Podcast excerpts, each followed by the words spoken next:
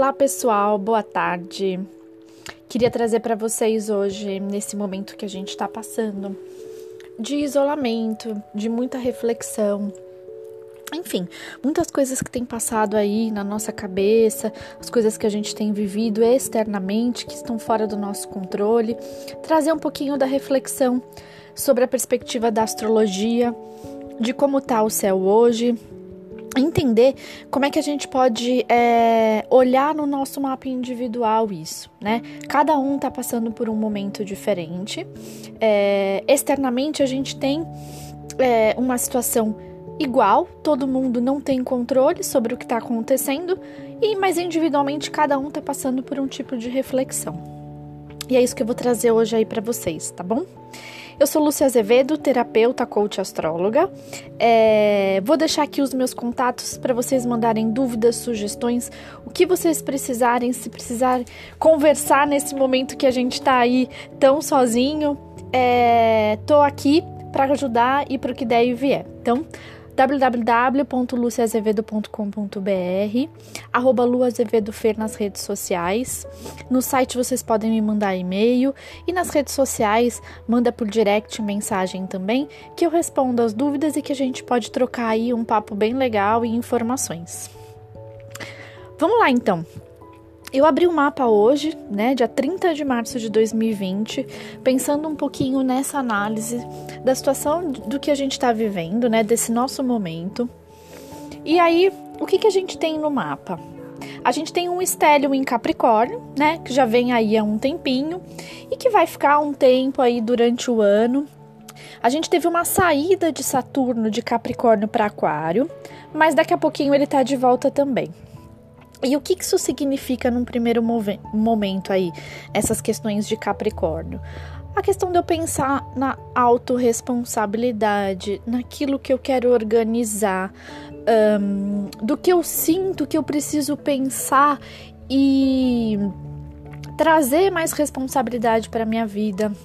Júpiter um planeta de expansão e esse ano em Capricórnio, ele fala um pouquinho de restrições. Então, Júpiter ele sempre expande aonde ele está, né? Ele traz é, potenciais. Ele, é, por exemplo, se for numa casa de dinheiro, ele potencializa o ganho de dinheiro. Só que em Capricórnio, o que que acontece? Ele traz um pouquinho das restrições, porque Capricórnio ele é aquele que ele realiza organizadamente, com responsabilidade. E como ele tem regente Saturno, vem um pouco as questões do medo, de você fazer as coisas mais. Um, como que eu vou dizer? Não restritas, mas de você fazer as coisas com mais parcimônia, mais cuidado. E aí, Júpiter que é esse planeta da expansão em Capricórnio, ele traz um pouco dessa coisa para dentro, para a restrição, que é o que a gente está vivendo agora, né? A gente está restrito de convivência social. E aí, o que, que a gente tira de potencial disso tudo? É tudo bem, então eu não tenho controle né, do que está acontecendo. Eu tenho alguma restrição, eu tenho escassez que, que eu posso tirar de proveito disso? Né? E aí eu, eu colocaria mais um ponto. O que, que eu tenho olhado com escassez na minha vida até este momento? Né? E o que, que eu poderia fazer de diferente para eu expandir? Então, por exemplo, ah, eu sinto que hoje eu tenho escassez nas minhas relações sociais no geral, independente do momento que eu tô vivendo, né? É, para mim, conseguir construir relacionamentos de amizade, afetivo, é difícil, né? É um desafio, é desafiador para mim no meu mapa. Então, eu vivo talvez num pensamento de escassez em relação a isso. Tá. E aí agora eu cheguei no extremo, né? O que, que, eu posso fazer de diferente? Então, quais são os meus tipos de comportamentos e que eu posso mudar na hora que é, tudo estiver mais fluido? O que, que eu posso trazer de fluidez dentro dessa questão de escassez na minha vida? É um momento para refletir. Esse é um dos pontos, tá? Então, o que, que a gente tem aí em Capricórnio? E que casa que estão esse, que esses planetas, né? Que tá esse stellium de Plutão, Saturno, Júpiter e Marte. Eu tô de casa 8. Então eu abri o mapa hoje, dia 30 de março, eu tenho o Estélio em Capricórnio, tirando o Saturno, que já está posicionado em Aquário, mas todos concentrados de casa 8. E a casa 8, se vocês ouvirem aí para trás é, os podcasts, você vai ver lá o podcast da Casa 8, que diz que é uma casa de introspecção, é uma casa de água, ela é uma casa de morte e renascimento, de transformação. E eu diria que é uma casa de isolamento. Então a gente tem muitos planetas posicionados nesta casa no dia de hoje. E ele vai ficar aí um tempinho, tá? Provavelmente quase todo mês de abril. Que isso quer dizer o quê? Que a gente tem um potencial dos planetas dentro da casa 8 para olhar esse renascimento, essa morte, essa transformação que eu quero fazer na minha vida. E além disso, também traz coisas que são desafiadoras, como por exemplo a escassez e a restrição, pensando também em Capricórnio e pensando de casa 8. Então eu tenho isolamento, restrição, é... não tenho controle sobre as coisas, então Morte é uma coisa que a gente não tem controle. O que a gente tem controle é o que eu posso transform me transformar para renascer. E aí a minha dica é: olha no seu mapa, posicionamento de Capricórnio, por onde esses planetas estão passando. Então, a casa onde o seu Capricórnio está talvez esteja trazendo um indício de onde estão essas responsabilidades que eu preciso olhar um pouco mais, da questão da escassez e da restrição né? Quais são essas questões que estão pegando para mim muito forte? Qual é o tema que está pegando para mim muito forte é, nesse momento de isolamento, tá? É isso que eu falaria para vocês olharem. E aí, o ideal, claro, é você fazer o seu mapa de revolução solar e olhar outros mapas nesse momento para saber quais são os aprendizados. Mas se você não quer fazer isso nesse momento, está com algumas é, é, questões que não dá para você fazer essa leitura, dá uma olhadinha no, nos podcasts das casas, o que, que elas representam, onde está o seu Capricórnio, onde estão os posicionamentos de Saturno, de Marte, de Plutão e de Júpiter, para saber quais são os temas que estão pegando aí para você e que precisa dessa transformação urgente né? E que a gente está aproveitando a oportunidade para fazer essa transformação aqui e agora. Tem outros posicionamentos interessantes, então eu tenho também um Stellium de casa 10, é a casa que eu vou lançar no próximo episódio do podcast, que é a casa da nossa vocação, da nossa projeção social.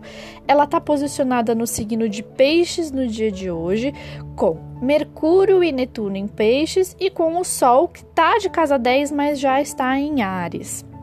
O que quer dizer? Que essa questão também de quem eu sou da minha missão, do meu propósito, da minha vocação e de como eu quero me projetar socialmente, está bastante evidente agora. Tem questões também políticas, né? Plutão traz essa questão social, política, de poder muito forte também sendo ativado, e a questão também é, da Casa 10 traz isso, né? dessa coisa da projeção social. Então, são dois temas que estão super importantes e evidenciados aí no mapa de hoje para todo mundo. Então, olha sua casa 10, olha sua casa 8, olha onde está seu Capricórnio, os posicionamentos desses planetas, para saber o que está acontecendo com você e qual que é a oportunidade que você pode tirar de tudo isso para transformar aquele tema em específico. Cuidado com as instabilidades emocionais isso também está pedindo atenção. Acho que não só hoje, vamos dar um prazo aí para 10, 15 dias, tá? É, vamos manter o controle. Faz essa investigação, quais as áreas que você quer transformar. Crie um planejamento para quando tudo isso acabar. O que, que eu quero para depois? Porque isso também vai ajudar a conter um pouquinho da ansiedade e entender um pouco dos planos futuros, tá? É, a gente tem aí Netuno e Mercúrio em peixes, então tenta manter o pé no chão para não entrar nas tendências do Mercúrio em peixes e ficar pensando muito emocionalmente daquilo que a gente não tem controle e não pode resolver. Esses são posicionamentos que ainda vão perdurar um tempinho, é claro. Os planetas mais rápidos andando um pouco para os outros signos, a Lua, claro, rapidíssimo já vai sair dessa questão da instabilidade interna, mas também é, criando outros desafios nos próximos dias, mas a minha dica para vocês é dá uma olhadinha o que vocês têm de restrito na vida de vocês, que vocês querem que flua mais depois desse período. Um, o que, que eu tô passando e quais as coisas que têm vindo na minha cabeça em questão de puxa, onde é que tem escassez na minha vida e que eu quero transformar, né? Qual vai ser o meu plano para depois de tudo isso? E claro, se vocês tiverem oportunidade de fazer um desenho do mapa de vocês, enfim, para o ano, né, a revolução solar a partir do aniversário, vai ser muito bom para entender quais são esses desafios a serem enfrentados nesse ano.